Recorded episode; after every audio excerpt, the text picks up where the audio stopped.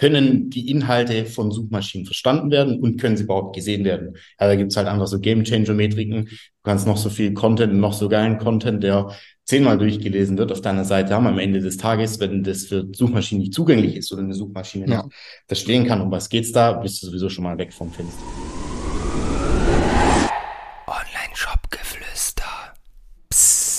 Hallo und herzlich willkommen zur heutigen Folge des Online-Shop Geflüster Podcast. Und heute ist der erste Teil einer dreiteiligen Serie mit Maurice Marinelli von der Webstube.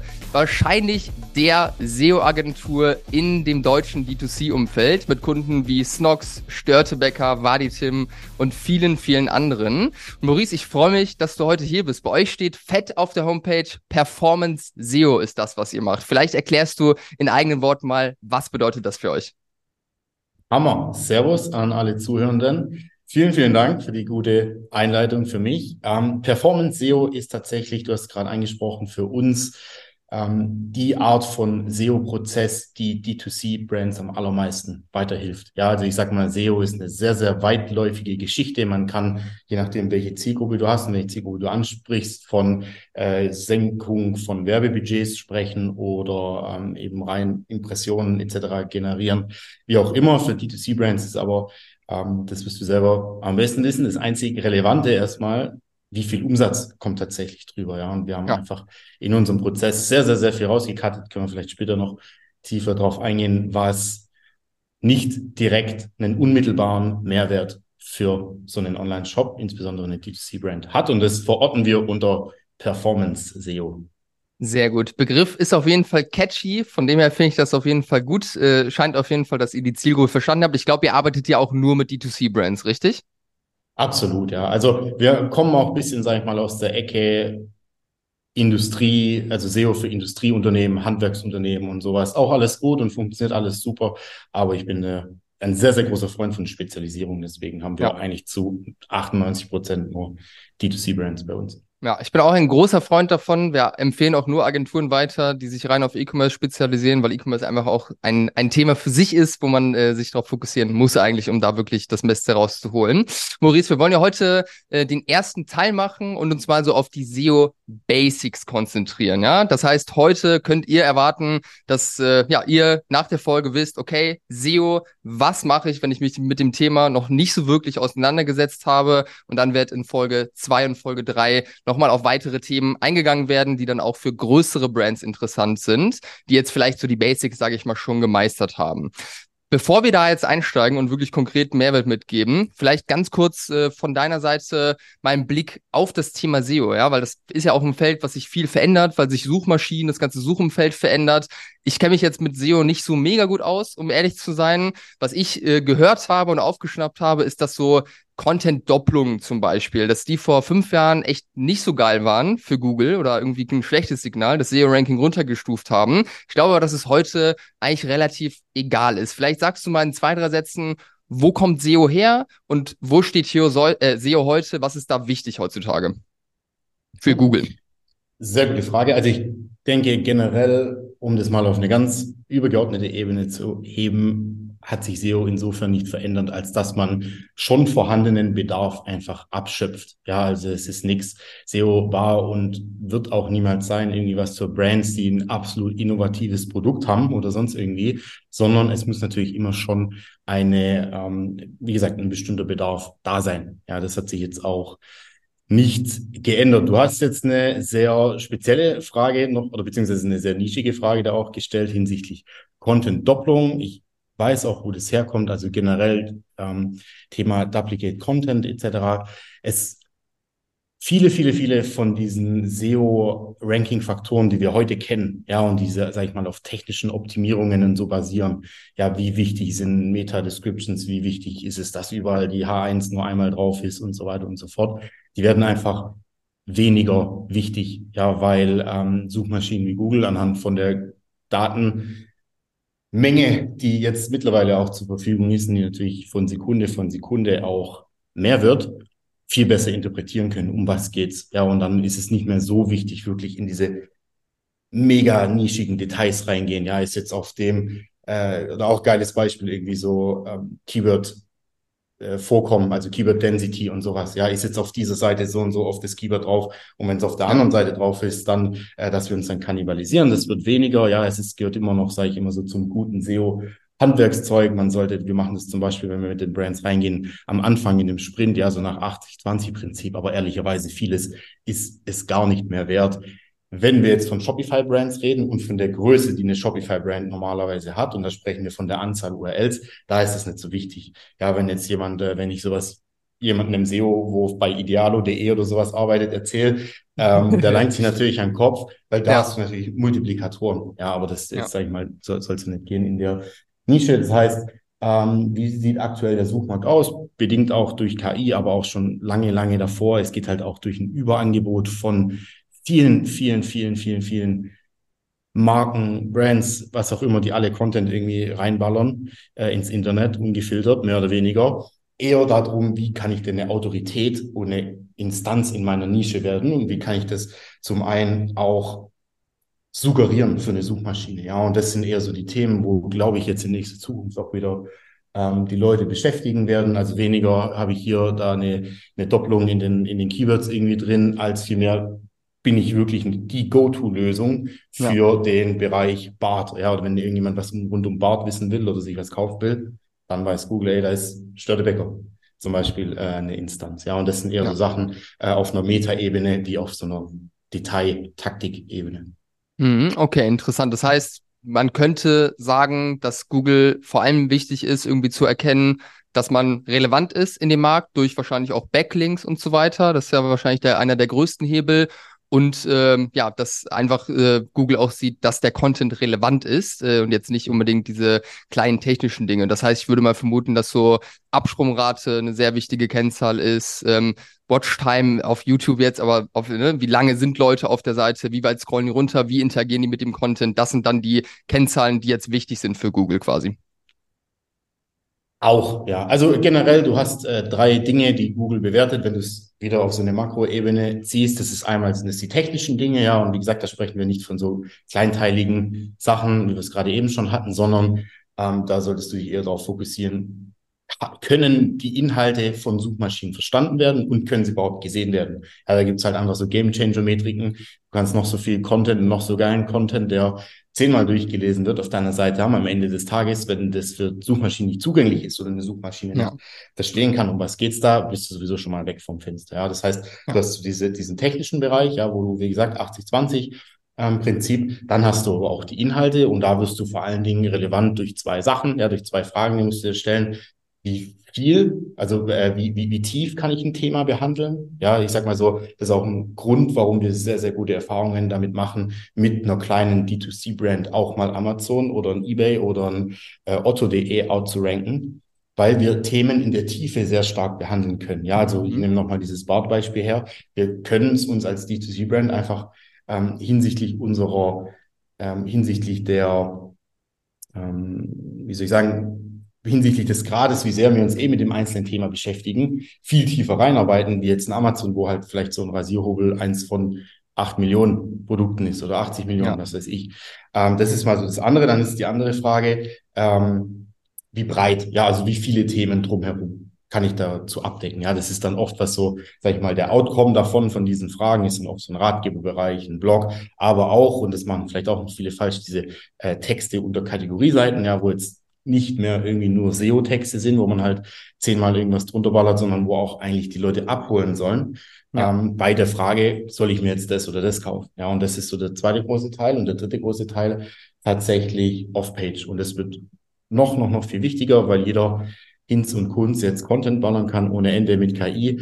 Ja. Ähm, wie kannst du als Suchmaschine nachher validieren? Ja, steht bei ähm, Person oder Brand A stehen da sinnvolle Sachen drauf oder bei Person B, die vielleicht gleich viel Content haben, dann schaust du dir an, wie viele andere Instanzen im Internet gucken, äh, verlinken auf diese Seite. Ja, das ist so ein bisschen wie so eine Bürgschaft im Internet und dann wird diese Seite auch immer besser gerankt ja. werden. Das ist ein Alleinstellungsmerkmal.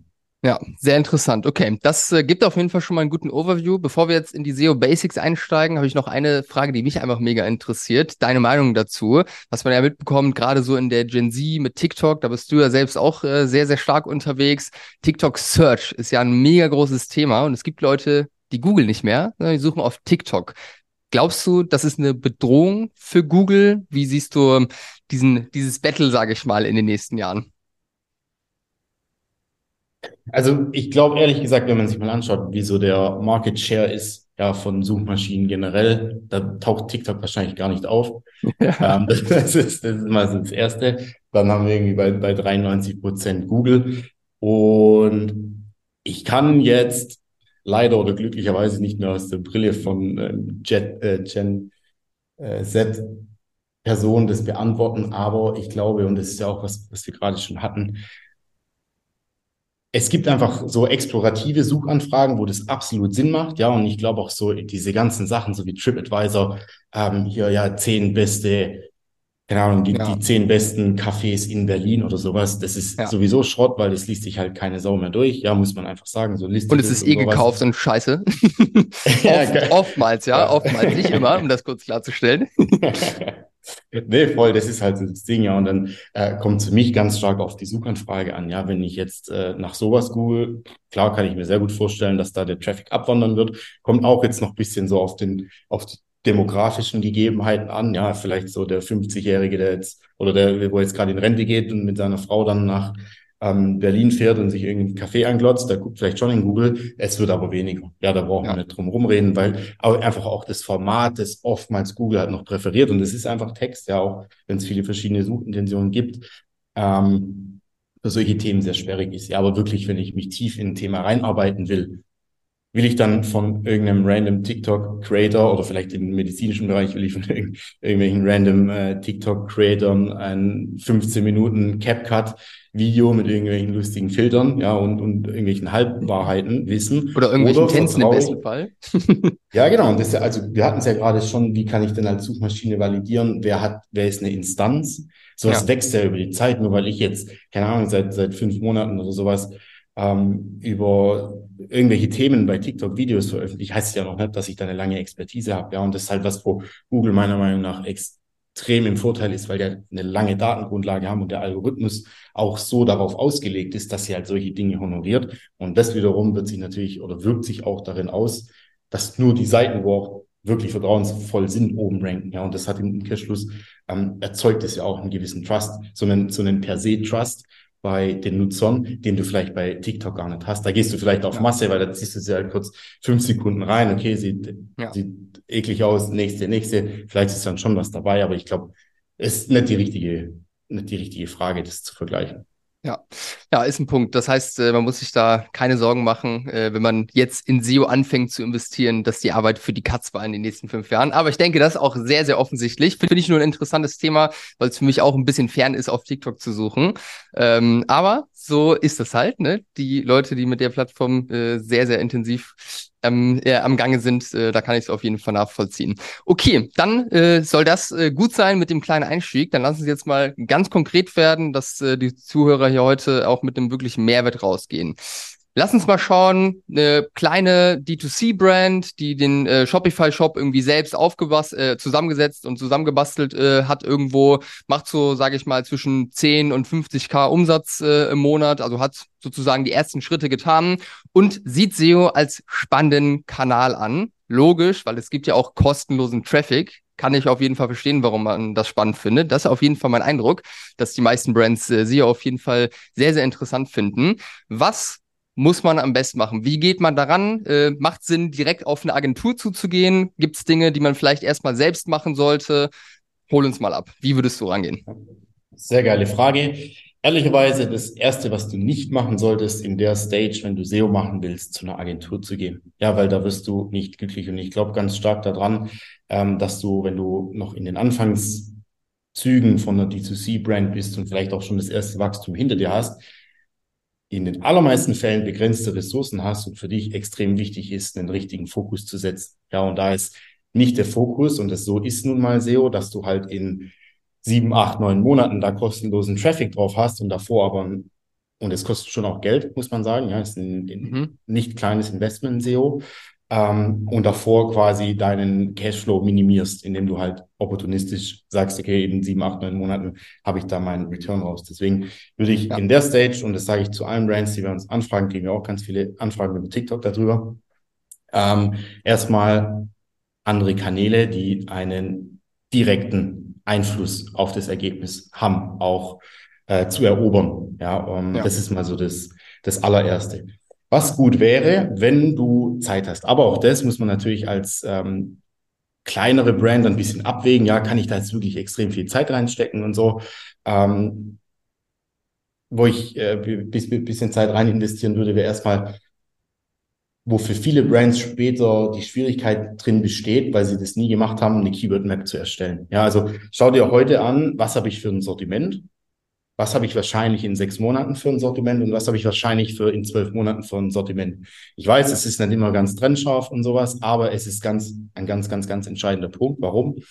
Ganz oft tritt dann der Fall ein, die starten irgendwie mit ein, zwei, drei, vier, fünf Produkten oder sonst irgendwie was und mehr oder weniger wissend werden Produktseiten als maßgebliche Ranking-Seite rangezüchtet. Ja, ich habe immer das Beispiel von Snox dabei, die hatten halt Boxershorts als eine von ersten in ihren ähm, in, in, in ihrem Shop irgendwie drin. Und alles, was die gemacht haben, alle SEO-Maßnahmen, ob es bewusst oder unbewusst war, hat dazu geführt, dass Google sagt, hey, die PDP, ja, also die, die Produktseite und nicht eine Kategorieseite für Boxershorts, ist maßgeblich, wenn ich jetzt eingebe, Boxershorts. Mhm. Das war in Ordnung für eine Zeit lang. Was ist jetzt heute das Problem?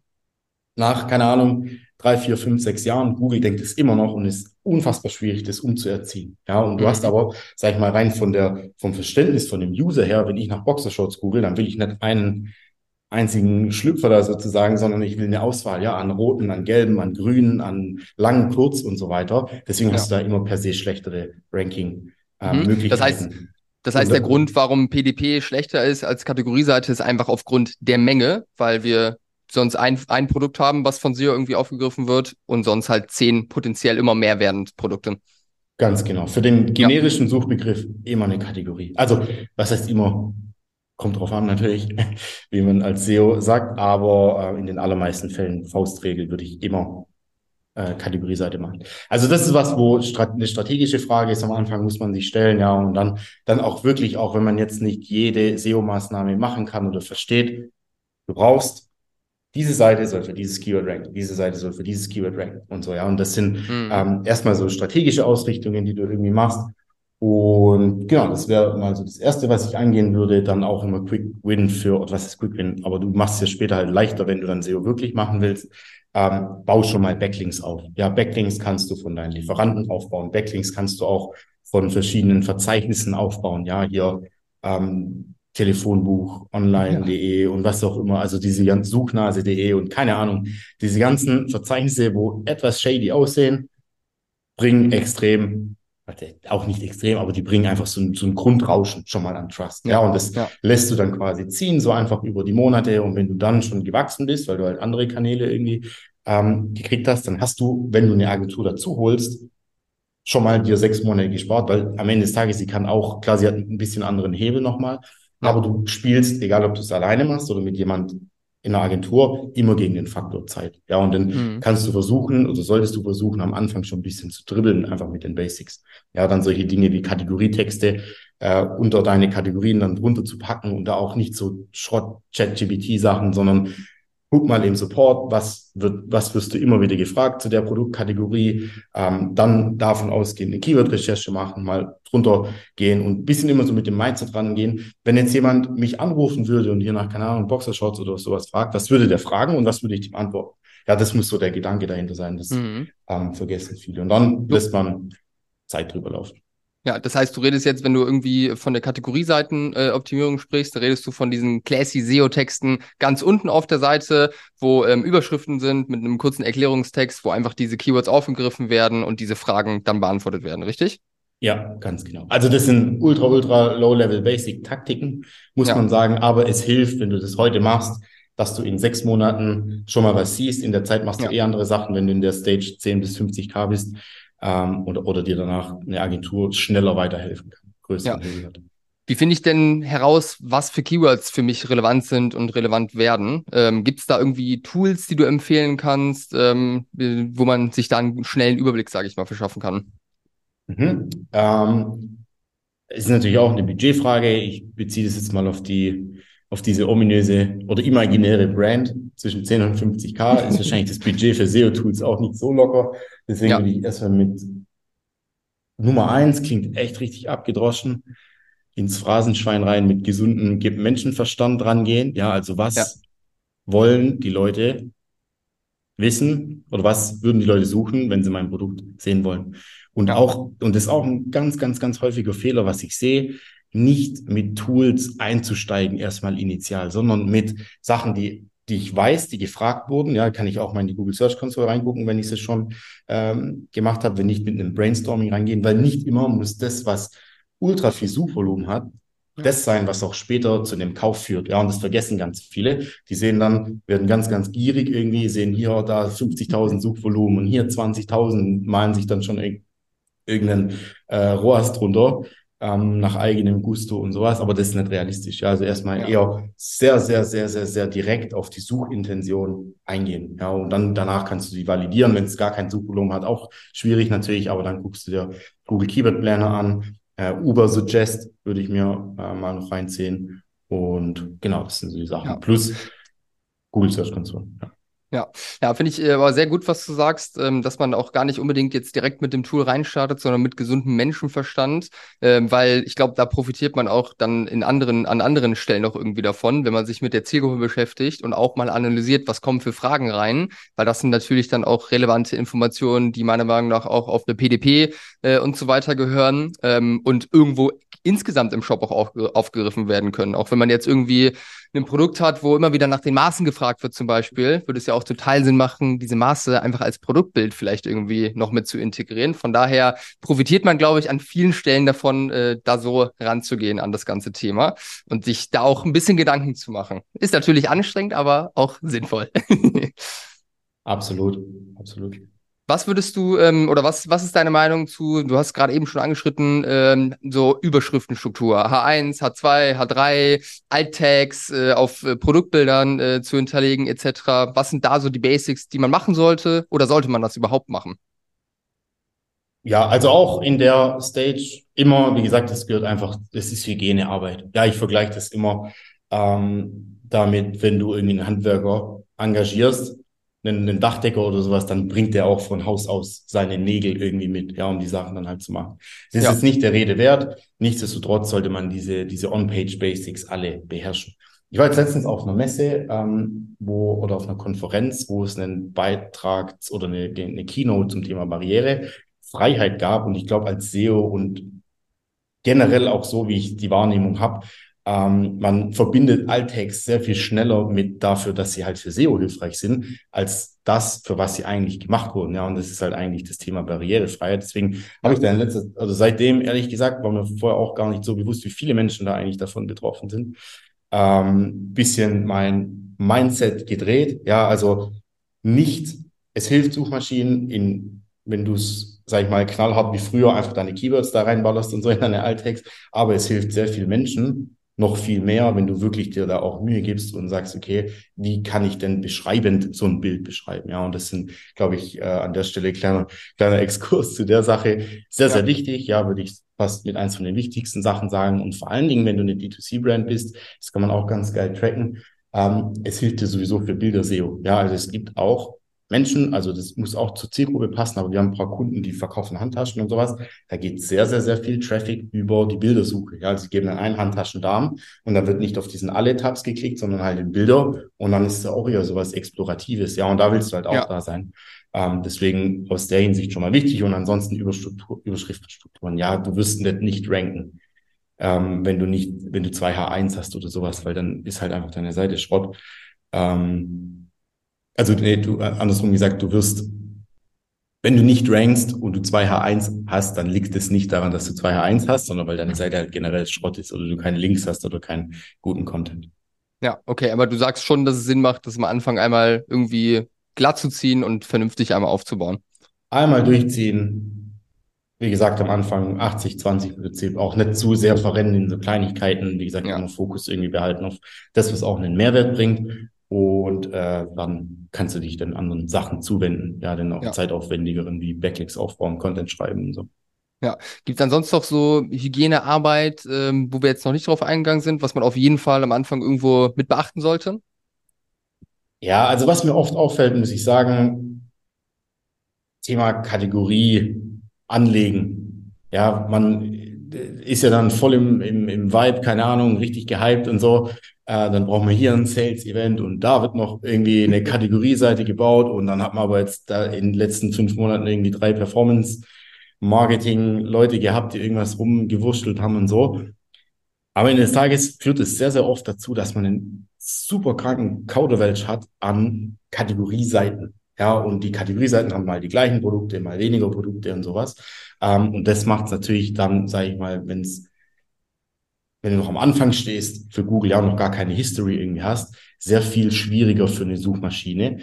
Ja. Ähm, zuzuordnen, soll die, soll die jetzt diese URL dafür ranken oder diese URL und so weiter. Das heißt, ähm, das ist eigentlich so eine klassische Hygienearbeit, dass wir auch machen. Am Anfang mal so ein kleines äh, Audit machen, welche von den Kategorieseiten und generell welche von den URLs, die ich habe in meinem Shop, brauche ich denn noch? Ja, weil je fokussierter du da auch bist und je mehr du Google quasi hinleiten kannst und da durch die Blume sozusagen sagst, hey, das und das sind die Seiten, die wir, die für uns wichtig sind, zeig dir bitte den Suchenden, desto besser. Ja, und da ähm, passieren, finde ich, oft Fehler, wo oft Leute nicht auf dem Schirm haben. Und da gehört auch ganz viel äh, Sensibilisierungsarbeit dazu für Leute aus dem ja, ob man jetzt da schon einen Produktmanager hat oder, oder auch nicht, äh, sei mal dahingestellt, aber später auch für Agenturen, die halt nichts mit SEO am Hut haben, für, wie gesagt, Produktmanagement und so weiter und so fort. Ja, ich meine, das ist tatsächlich eine Sache, die ich mir auch immer angucke, wenn ich äh, einen neuen Kunden irgendwie onboarde und äh, so erste Impulse mitgebe, auch zum Online-Shop weil es natürlich auch nicht förderlich für die Conversion, wenn der Shop halt einfach zugemüllt ist und ja. da irgendwie 20 äh, Kategorien drin sind. Da weiß ich ja auch nicht, was ich machen soll. Von dem her bin ich auch ganz, ganz großer Fan davon Fokus, äh, ganz klar auf die Produkte und die Kategorien, die auch wirklich fokussieren. Empfehle tatsächlich auch häufig mal Produkte aus dem Shop rauszuschmeißen, die sich halt einfach überhaupt nicht drehen. Von dem her macht das nicht nur aus SEO-Sicht Sinn, äh, sich da mal Gedanken zu machen und äh, einen klaren Fokus irgendwie zu setzen. Sehr interessant. Gibt es ansonsten so noch Fehler, die du immer wieder siehst, jetzt bei kleinen Shops, äh, die irgendwie anfragen oder wenn du so ein Audit machst, äh, was man, was man einfach auf dem Schirm haben sollte? Also einer, das zielt auch ein bisschen auf diese Sache mit den Produktseiten, also PDP versus Kategorieseiten ab. Aber ein Fehler, was ich auch sehe, schon sehr zu Beginn, das kommt auch ein bisschen auf so die Sortimentsgröße an, die ich habe, ist nicht tief genug zu subkategorisieren. Ja, weil auch hier ähm, es ist nachher ein sehr, sehr großer Unterschied, ob du halt für, sag ich mal, Socken rankst oder ob du für lange Socken schwarz rankst und so oder für lange Socken grün etc. Es ist natürlich so, wenn wir über D2C-Brands in der Größe sprechen, ähm, dass die A nicht so ein großes Sortiment meistens haben, ja, aber das was, wo man relativ früh, sobald man so paar Varianten dafür hat, schon mal eigene Kategorien auch dazu bauen sollte. Ja, weil ähm, du wirst irgendwann an Grenzen stoßen ist auch nicht so eine gute Conversion Rate, ähm, wenn du nur für den generischen Shorttail sozusagen rankst. Also auch da Anfängerfehler. Eigentlich ist es das Gleiche, was ich vorhin schon gesagt habe. Ähm, un, un, un, unfassbar wichtig, sich am Anfang mit seinem Sortiment auseinanderzusetzen und diese Insights, die man daraus generiert, proaktiv in die Website, in die Shop-Struktur mit einbauen, einfließen zu lassen.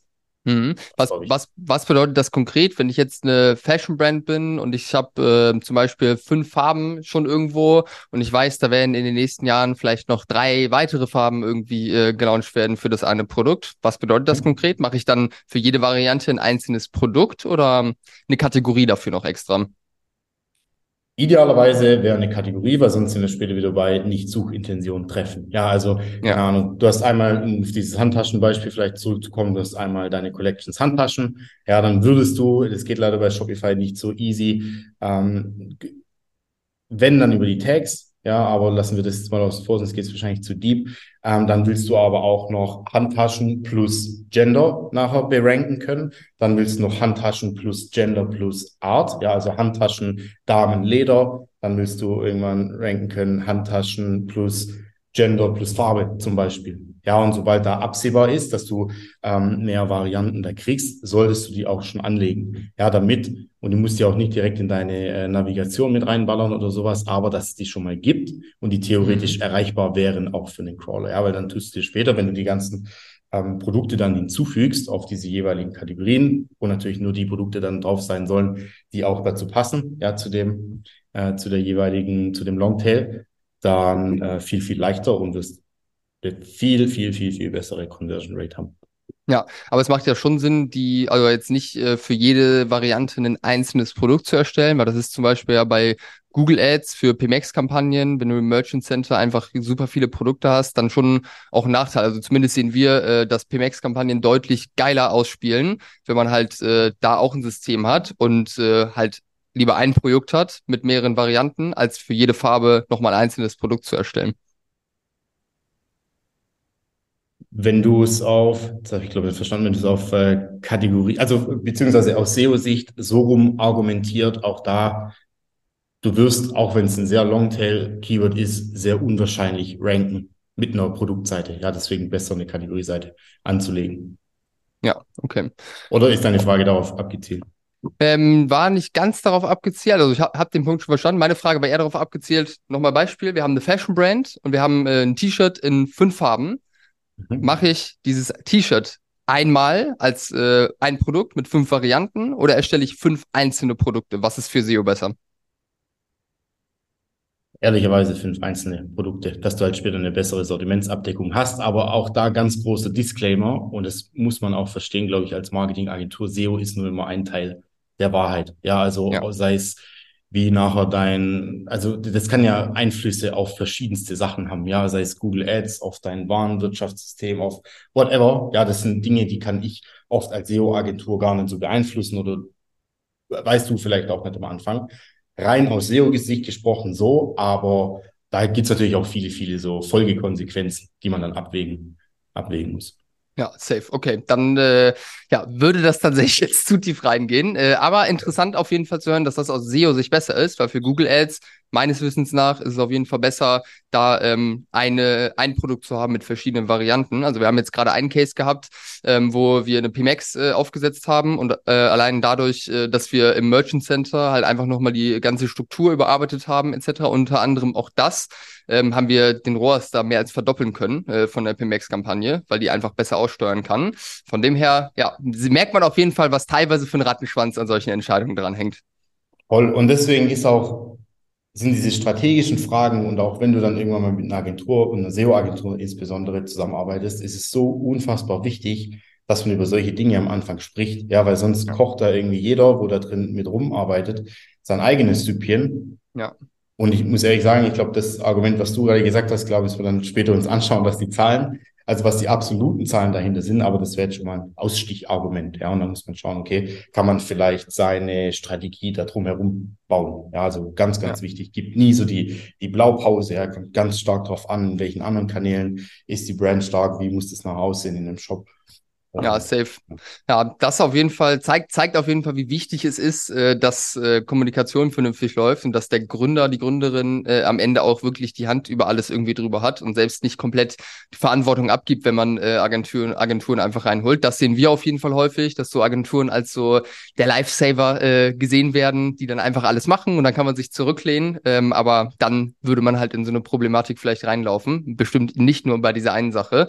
Von dem her, liebe Leute, die ihr zuhört und und eine Brand habt, auch wenn ihr mit Agenturen arbeitet, spricht ja grundsätzlich überhaupt nichts dagegen. Ganz im Gegenteil, kann ein krasser Boost sein, weil ja einfach auch eine krasse Expertise in der Regel da ist. Dann äh, nicht Verantwortung abgeben, sondern immer noch Oberhand haben und Fragen stellen, wenn ihr irgendwas nicht versteht, Bedenken äußern, weil nur dann kann eine Kooperation auch richtig erfolgreich sein und Früchte tragen. Ja, eine Agentur ist meiner Meinung nach immer nur ein Katalysator deines eigenen Verständnisses von deinem ja. Drumherum. Safe, ja, aber das äh, verstehen tatsächlich sehr viele Leute nicht. Was ich auch verstehen kann, weil man ist ja auch einfach teilweise überfordert, wenn man irgendwie eine Brand gründet, weil es gibt ja einfach so viele Themen, mit dem man sich auseinandersetzen muss. Und SEO ist ein Thema davon. Deswegen freue ich mich auf jeden Fall auf Teil zwei und Teil drei dieser Reihe. Vielleicht ein ganz kurzer Ausblick, äh, Maurice, äh, was ich mir überlegt habe bei Teil zwei, äh, dass wir über das Thema Blog sprechen. Ja, wie baut man Blog auf? Wann macht es Sinn? Äh, wie optimiert man auch einen Blog, dass er Sales generiert? Und dann noch das dritte Thema, Backlink-Aufbau. Was ist das? Warum ist das wichtig? Wie funktioniert das Ganze? Ich freue mich sehr drauf äh, und ich glaube, dass man dann einen ganz guten Überblick hat über SEO, mich eingeschlossen. und für die Leute, die äh, ja jetzt zugehört haben und äh, einfach neugierig waren, vielleicht äh, aber auch schon an einem Punkt sind, äh, ja, wo man, sage ich mal, nicht nur bei 50.000 Euro Umsatz irgendwo ist, sondern schon an einem Punkt, dass es Sinn macht, mit euch zusammenzuarbeiten. Vielleicht ganz kurz von deiner Seite, ab wann macht es Sinn, bei euch anzufragen für eine Zusammenarbeit ähm, und wer kann sich bei euch melden? Hm. Es macht ehrlicherweise unter eine Million Jahresumsatz in dem Umfang. Und ich glaube, da können wir, warum das so ist, auch ein bisschen in den anderen zwei Teilen noch drüber sprechen. Ja, weil wir da einfach den größtmöglichen Hebel ansetzen wollen und müssen.